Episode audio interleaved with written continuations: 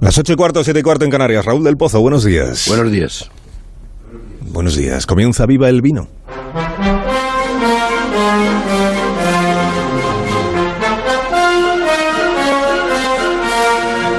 Cuando tú quieras, maestro.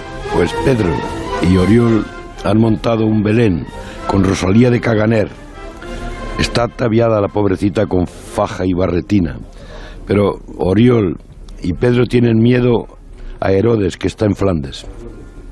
El rey ha encargado a Pedro Sánchez que vuelva a formar gobierno, pero para ello necesita que le eche una mano al cuello Oriol, que está en la trena. Seguimos sin ejecutivo, sin presupuestos, y será peor cuando los haya. Nos avisan de que Pedro y Pablo nos van a crujir con los impuestos. Quizás recordemos con melancolía los años de gobierno en funciones, cuando nos saqueaban menos y nos divertíamos tanto.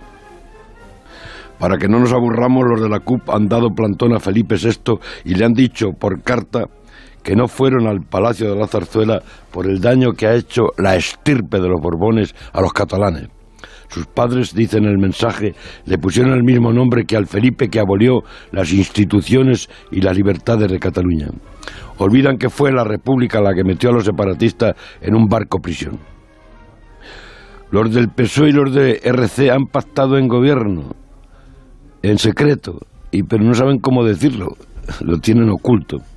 Se habla de preso a la calle, de referéndum no vinculante. Prefieren el segundo grado al tercero para que no tenga que intervenir los ensotanados del Tribunal Supremo. No quieren que Oriol Junquera salga a la calle antes de las elecciones para que no gane, para que no gane Puigdemont si las convoca Quintorra. El país ha elegido el camino de la vileza. Cuando Europa, el Reino Unido y España están atacadas por el nacionalismo. Despreciemos, querido Carlos, la peste del nacionalpopulismo, el vino peleón del separatismo y saludamos al vino que nunca ha cabido en una copa de topacio, ni en un canto, ni en un poema. Viva el vino y perdón por la ronquera. Cuídate, Raúl, y hasta la semana que viene. Escuchamos ahora el comentario.